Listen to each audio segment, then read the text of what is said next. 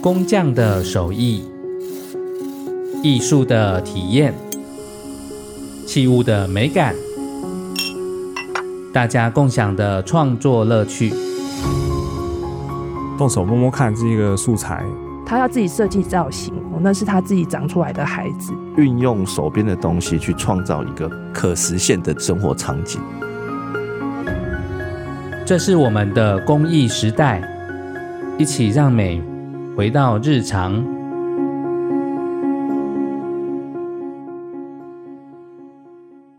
各位听众，大家好，欢迎收听由静好听制作播出的节目《我们的公益时代》，让美回到日常。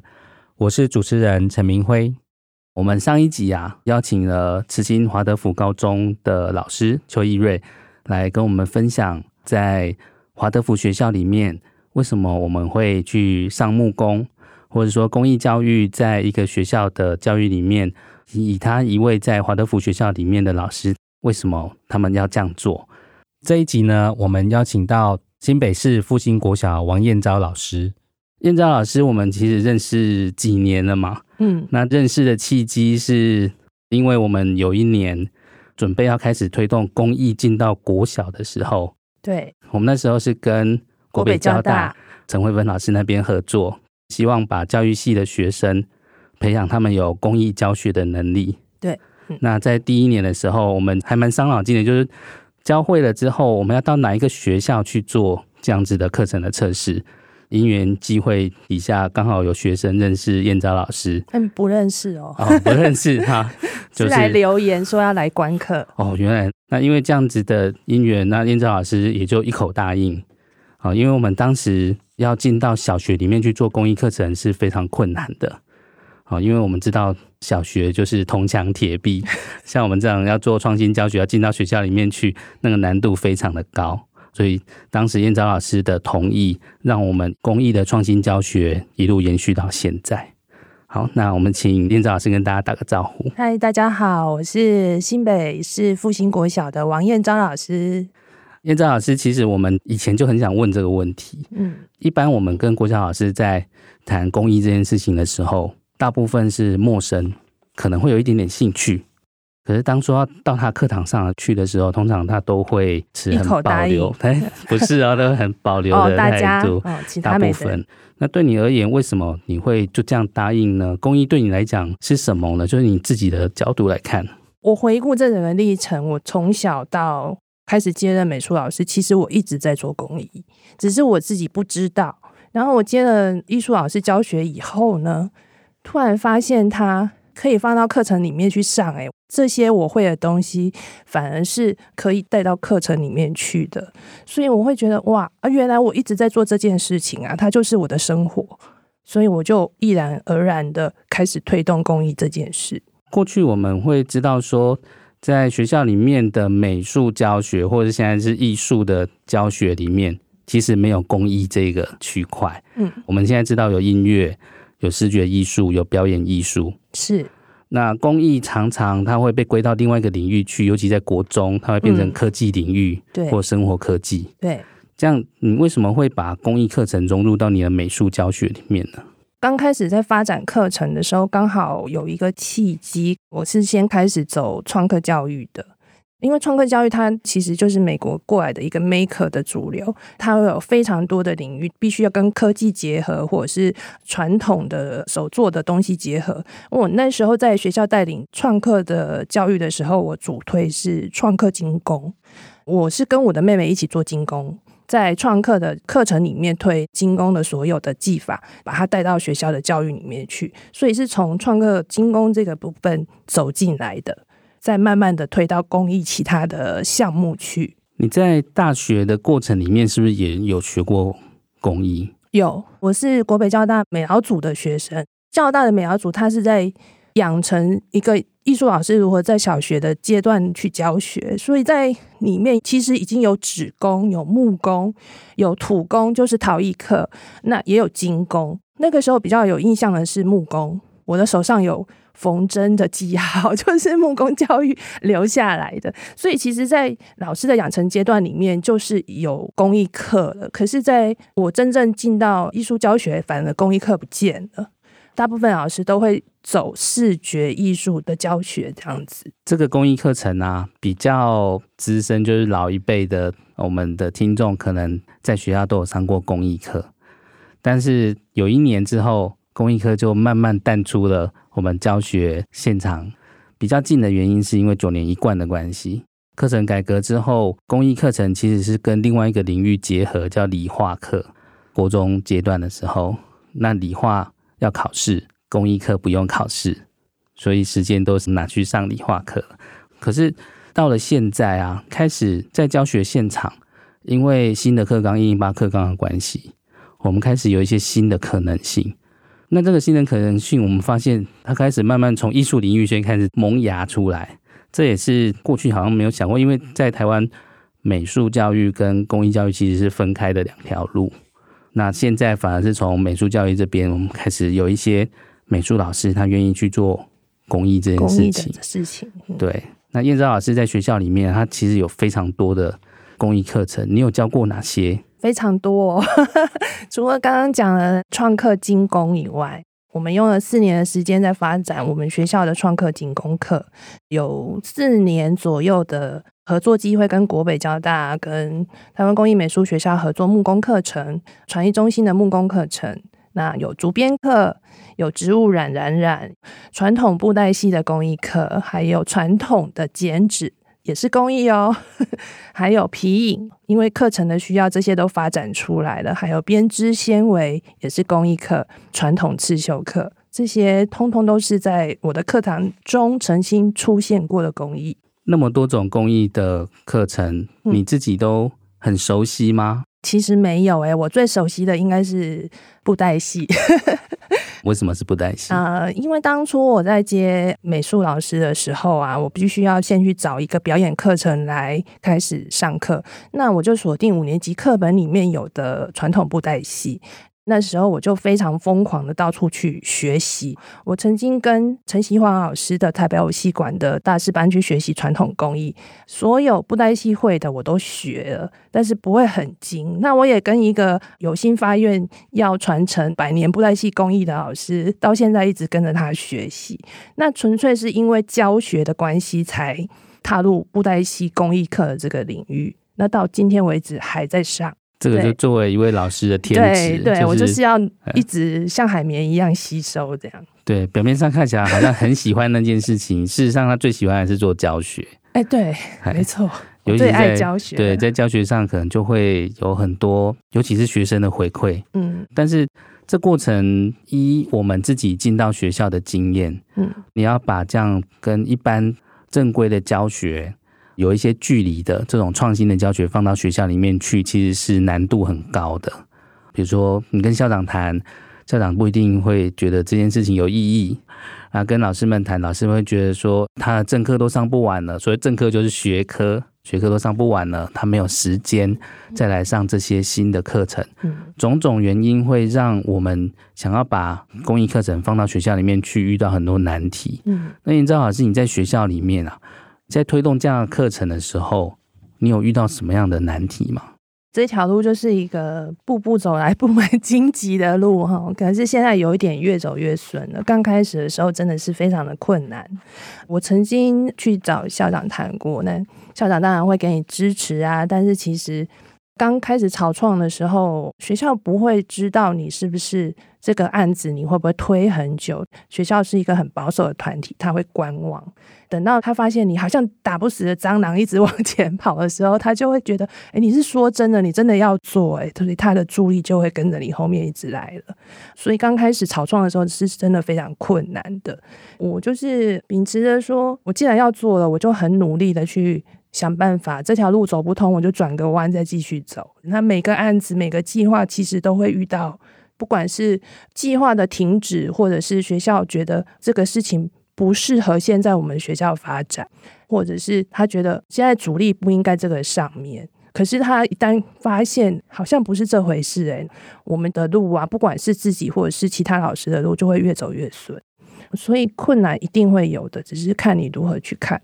这个的确，我们从外部来看，就从我们学校外面要进到学校里面去，嗯，也不断的在找出不同的路，嗯，而且每一个学校都不一样，对，没错。我们可能在这个学校试了，哎，跟校长谈了，校长很支持，然后就进去。我们以为下一个学校找校长谈是有用的，然后发现没有用。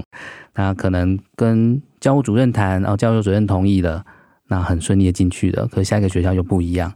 后来我们发现，其实最关键、最关键的核心的人物，不是校长，也不是主任，是第一线的老师。只要那一个学校有一位老师，他愿意推动，他就有机会扩散开来。而且后来我们的信念是这样：只要能够进到这个学校去上过一堂课，我们就完成了一次目标。因为已经有一班学生上了这个课了。对，所以。我们常常会觉得我们做的事情很慢，可是我们的脚步要更快，因为学生就一届一届就毕业去了。对对对对。所以你在上课的时候，就是学生跟家长有给你什么样的回馈吗？其实这整个公益推动的路程哦，我觉得学生的回馈是给我前进最大的力量。你在上课的时候，他的眼睛是发光的时候，你就会觉得哇，你一切都值得。甚至他很开心的拿着他做好的东西跑来跟你说：“老师，老师，你看我自己这样做，这样做，这样做。”那你觉得哇，那个成就感是非常非常高的。所以学生的回馈是非常非常大的。那当然，有的家长会非常的谢谢你。我曾经遇过一个家长跟我说，他觉得想不到国小的。美术课堂可以上到这些东西，因为他觉得这些东西如果他在外面上要花很多的钱，甚至是不可能碰到的东西。可是，在国小的艺术课堂里，他的小孩竟然在这么小就碰得到这些工艺的东西，甚至引发他自学的兴趣。所以他觉得他是很支持学校老师做这些计划。有没有哪一位学生是让你印象深刻的呢？我在做布袋戏教学的时候，有一个小孩，我们从五年级的时候就做了布袋戏的前导刺绣课程。那个时候，我们教刺绣的点线面，教他基本技法，然后他会练习一只蝴蝶出来。到了六年级的时候，他要为布袋戏做一件戏服，他就想了一个非常庞大的计划，他竟然把蟒袍的龙啊，那条龙啊，绣上去了。然后我看到他的草稿的时候啊，因为我们会先画草稿，我就会跟他说：“你确定你要绣这条龙吗？” 因为真的盘根错节，非常详细的一条龙，就盘在那里，还是那个草图而已。他说：“对。”结果他真的。牺牲掉非常多的时间。他的爸爸跟我分享说，他看电视的时间也没有了。他不要看电视，他也不要打电动，他也不要上网聊天，干嘛？我们大人觉得他会影响他视力或者是浪费他时间的事情，他都没有了。他全力去学习怎么样刺绣这件事，然后把那条龙活灵活现的绣出来。那是我非常震撼的一刻，因为我觉得我绣不出来啊，为什么你可以绣得出来？那对我来讲太难。那条龙对我来讲很难，结果他竟然绣出来，而且他是自学的，我没有教他，因为那个技法我不会，我就觉得非常的厉害哈。所以就是公益这件事情，一旦引发学生的兴趣以后，他就会想尽办法去学，跟我现在一样哦。我如果很喜欢一个公益，我就会想尽办法，我要学到这个东西，然后再去专精，再去专精。那我希望把这个永远不停止学习的这个。热情教给孩子，所以我才会想说，哎，这个公益教学是一条跟传统美术不大一样的路。也就是用我的经验来讲，我从很早我就知道我不能当艺术家，因为我画的不好，那个创造力在我身上是没有的。人家就很快就可以进入状况去画一个非常丰富的画面，或者他想要做的画面。可是我永远都觉得，哎，这里不行，这里不够，做不出来我想要的那个东西。所以我就知道啊。画画这件事情对我来讲不行，可是做东西这个事情好像是长在我骨子里的，就很快就上手，我就觉得，哎，我就可以很容易就知道，哦，这个地方要怎么做啊，这个地方要怎么弯，然后我摸摸看，然后像我现在做木工，我还能用手去触摸它的曲度，这里有没有少一块、多一块，这样一摸过去啊，再扑起来，一摸就知道了。可是你传统艺术，你在做视觉的话，你可能结构啊，然后色彩啊什么这些东西，对我来讲没有那么简单，因为我不是正统这样培育过来。可是工艺的部分是长在协议里的，我觉得。所以你会觉得说，以你是一位艺术老师，嗯，你从你自己学习经验里面就有发现，其实孩子们的学习，对他可能就不一定纯视觉的，对，或者是他可能对色彩没有那么大的敏感，对，而且传统美术的训练可能会有一些，比如说知识性的学习，比如说色彩学啊或者之类的，对对对对对。但是工艺的学习，它是透过他的触觉、嗅觉，甚至对于一个立体的器物的感受，嗯，质感的感受，那他可以去创造出他自己想要的。就是你用摸的跟你用看的是两回事。我的学习经验是这样，就自然而然 就是会这样。用摸的或者是你用做的是两回事，不是一样的。所以其实工业学习可以提供孩子们更多元的，对，他探索自己学习的模式。他会比较能够了解自己，你是属于动手做的这边，还是你就是天马行空、非常多创意的人？因为小学阶段就是还在了解自己中啊。这一切都是为了奠基他未来的发展。所以小学的时候如果没有让他开始上工艺课，他大学还在探索自己。会哦，因为很多我们之前去上木工课的老师就会说，因为我们国中、高中都没摸过，第一次上木工课就美术系上木工锯台，哎，加的加西。可是他在手工具的养成那一个部分都没有，第一次就上木工锯台了，真的吓死。对，所以他成长经验里面应该要有。各方面的探索，这个的确是一直有很多老师会问我们啊，为什么我们要让公益的教学或让公益的学习回到我们现在国中小的教学现场？他们会觉得有太多的东西要教了。第一个是他学科里面的东西要教，第二个是现在很多各行各业啊，各个专业领域啊，他都会希望把他们的知识传授到学校里面去。那为什么要选择公益这件事情？而且他们常常会说，我们现在又没有那么多工艺师的需求，学生学了要做什么？那这个呢？其实我们就会知道说，在过去的工艺教育基本上都是站在培养职业工作者这样子的角度在思考问题。但事实上，我们现在在思考，就好像燕昭老师刚刚说的，公益教育它其实是开启学生。学习的动机跟兴趣，对，引发他自主去学习他想要学的东西的兴趣，尤其是透过他的双手，对，因为我们已经习惯读写教育嘛，就是知识型的学习，然后每天要坐在课堂上。那最近刚好我也在研究跟童年有关的这个议题，学者就提出说，学校教育啊，其实就是个驯化的过程。事实上，那个教育的模式是刚好跟孩子们的学习。是相反的，因为我们是透过五感，我们透过我们感官，我们透过我们双手，透过我们的触觉、我们的味觉，我们去感受这个世界，我们学习到很多东西。所以我们在推动公益的学习这件事情上面，就会一直在思考，跟老师们对话，就是在这个部分，到底为什么，而且能做到哪里？所以刚英昭老师说，引起学习动机，对，也许是现在最重要的，对对，因为我们也常常看到说，尤其是对客人很多，客人很多的意思是，就是说有很多学生如果对这门课没有兴趣的时候，他人在这里，心不在这里。我们通常在教育现场称这样的孩子叫做客人，他就是人在这里，可是他再大一点，他就翘课了啦。我们有很多课想要把学生留在课堂，其实传统的教育模式一直教他背书啊、念书啊、做填鸭式的教育。其实我一直以来就不喜欢这样子的教育，我反而觉得他自己喜欢，然后自己去研究，发展出他自己的模式，反而是好的。他在这么小，还没有说他可以找到他。这一辈子想要做的什么目标？可是等到他长大了以后啊，他找到一个他真的这辈子最喜欢的职业啊，或者是他想要做的事情，他就会想起哦，我小时候我老师我做的这条龙是多好的经验。我为了要刺绣这个龙，我 YouTube 看了多少，然后我自学做了多少，费了多少心，他就会回想起哦，原来以前老师就教过我要这样的，可是我没有教哦，他自己学的，是这样子的一个。模式引发他的学习热情。对，没错。大家现在可能会觉得说，现在的学生因为三 C 的关系，嗯，所以在学校里面普遍学习动机跟学习成就都会比较低落一些。对。但事实上，我们回想我们自己的学习的历程，就算没有三 C，我们也会一年一年觉得去学校。好像越来越没有动力。那这个也许就是一个时代的转变啦。等到我们到这个年纪了，就会发现说，其实有更多可能性。那回到我们下一代或下下一代的教学的场域，或者是到他们的学习的这个场域的时候，我们怎么样可以让他这辈子都持续保持着这种学习的动机，跟他的自主的想法？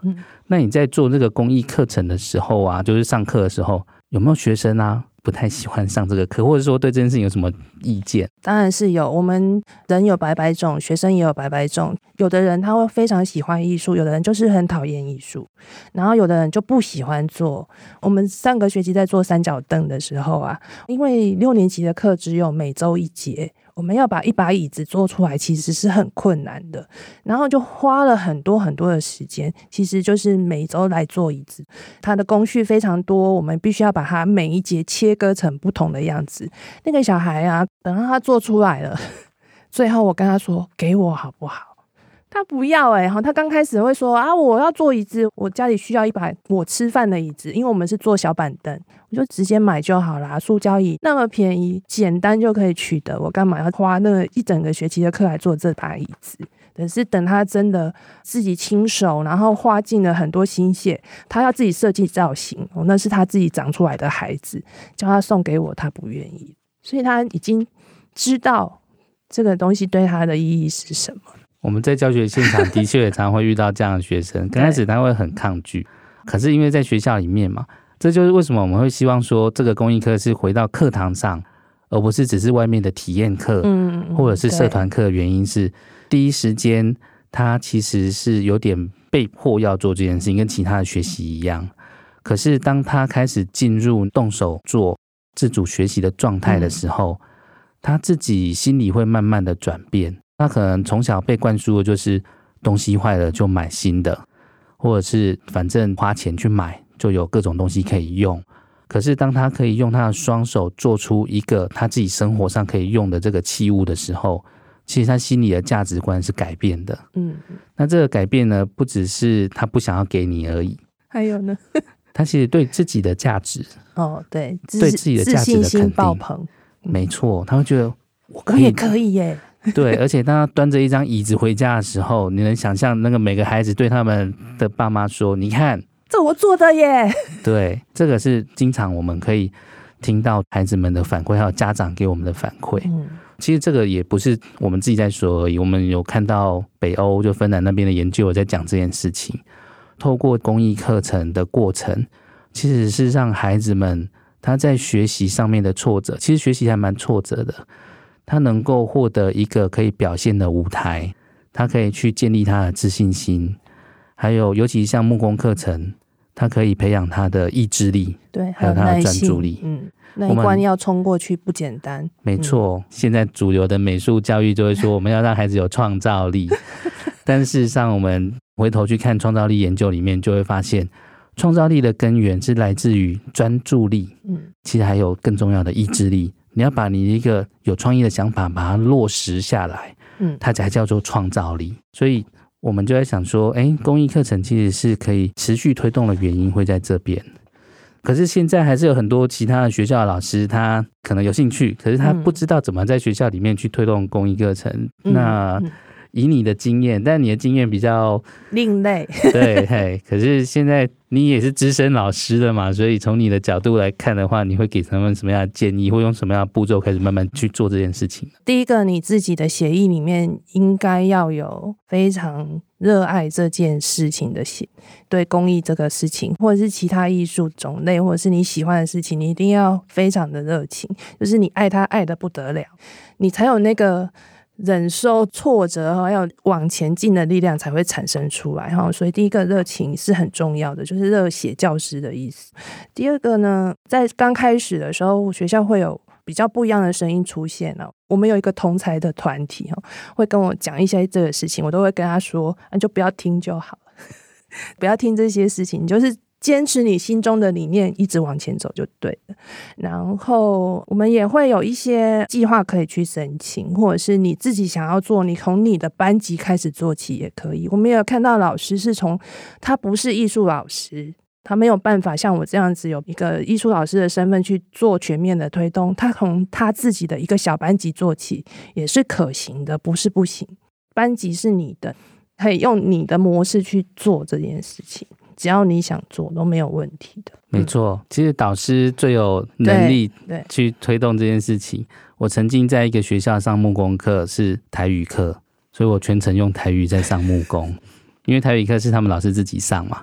他说：“那你这一节可以用台语上课吗？”所以我就用台语介绍各种工具。哇，好酷，还蛮有趣的，而且学生很有趣，嗯、因为学生通常有一些台语比较好，有些台语比较不好。那台语比较好，就会翻译给台语比较不好的同学听。嗯、那过程还蛮有趣的，因为他们就会分组。可是老师们他有热情，然后他自己想要做，这样就可以开始做了吗？可以开始做吗？我觉得我们在走这条路的时候，有很多的伙伴在一起前行。那这些伙伴呢，是从国北教大合作案开始。那我觉得只有师培生去做公益培训的事，好像有点不够哈。所以我就跟教授建议说，那我们应该要有一个第一线。教育现场种子教师的部分融入，所以从那个时候就创了一个叫做“公益复兴策略联盟”。我们是一个赖群组，其实是一个由下往上做的群组。那我们就会在上面招募很多对公益有热情的老师加入这个群组，然后我们会有很多的跟国北交大的合作，或者是我们各个学校发起的一个种子师资班，然后就邀请各位老师对各个工艺种有兴趣的一。起来上课，那我们都是跟着顶尖的工艺家在学习，手把手的学习，不是那种两个小时的研习模式，而是两天或者三天以上的研习工作坊，而且会持续两年至三年，就是这个工艺种持续两年或三年，把这个教学的能力把它培养起来，对第一线公益教师的宗旨来讲是很重要的。我们会有发现，在那个群组里面啊。这些老师他其实都不是只有学一种工艺，对，我们都常常会笑说，教学工艺师其实就是无鼠啊，好，就是我们学很多，他什么都会啊，我们会教给学生。可是你说我们是不是专精的工艺师呢？其实不是，是我们是会教学的工艺师。对对对，他的重点并不是要培养一个公益家，而是要培育第一线教学现场具备公益教学师资的中职老师，所以他。依据他的有兴趣的工艺种来做学习，那我们不会要他一直专精在这一门的东西，他反而要广泛的去学习，然后去涉猎各种工艺种它的特性，然后再把它带回他的教学现场。如果有办法的话，去申请计划啊，或者是他自己可以推动这个工艺教学。那未来啊，你在学校一直在做这样工艺课程的推动。你会希望说，你想要做到什么程度？我们自己的期望啦，我们希望说，哎，我们这样推动推动，有一天呐、啊，我们的总统说他小时候上过公益课，那我们的社会就有一个新的进展。